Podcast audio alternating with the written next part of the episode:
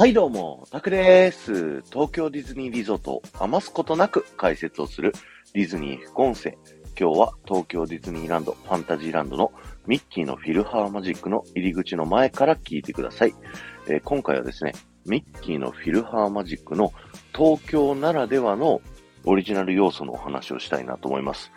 ミッキーとフィルハーマジック、こちらのアトラクションはですね、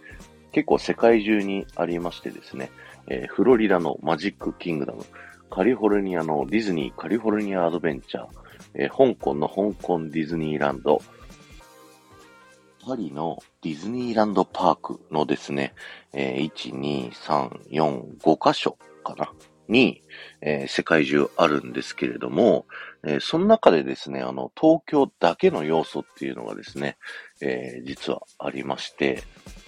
その要素っていうのがですね、この入り口にある看板をね、見ていただきたいんですけど、このミッキーのフィルハーマジックってね、英語で書かれている、このフォントっていうのがですね、えー、日本オリジナルのものになっております。というのもですね、えー、こちらのアトラクション元はですね、ミッキーマウスレビューというね、えー、アトラクション、サムネイルにね、ミッキーマウスレビューだった時の看板も、あのサムネイル残してあると思うんですけど、このミッキーたちがね、オーケストラを演奏してくれるっていうね、えアトラクションだったんですけど、その名残を残すためにですね、え入り口部分のこのテントっぽい部分っていうのはですね、ミッキーマウスレビューを、こう、名残をね、残しているという風になっているんですね。で、その名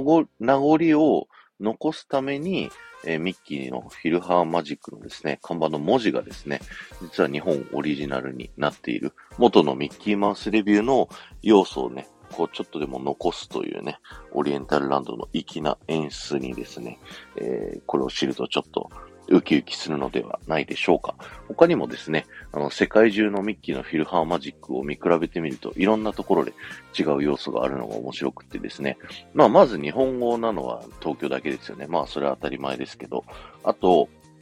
あの、スクリーンが広がる演出っていうのは、えー、東京とフロリダと、あと、えー、香港。この3つだけになってていい、えっ、ー、と、パリとカリフォルニアはですね、もともと、あの、他のあの、アトラクションだったところを、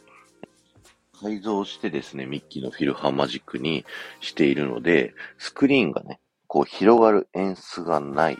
で、同じスクリーンの中でドナルドが冒険するっていう風にね、こうなってたりするところもありますので、ぜひね、そういった世界のミッキーのフィルハーマジック見比べてみるっていうのも楽しい要素なのではないでしょうか。ということで、今日は終わりです。ありがとうございました。この放送が面白いと思った方は、ぜひいいね残していただけると僕はものすごく喜びますので、よろしくお願いします。また、ハッシュタグディズニー副音声をタップしていただくと、僕は東京ディズニーリゾートのいろんな場所から豆知識をお話ししておりますので、そちらの方も聞いてみてください。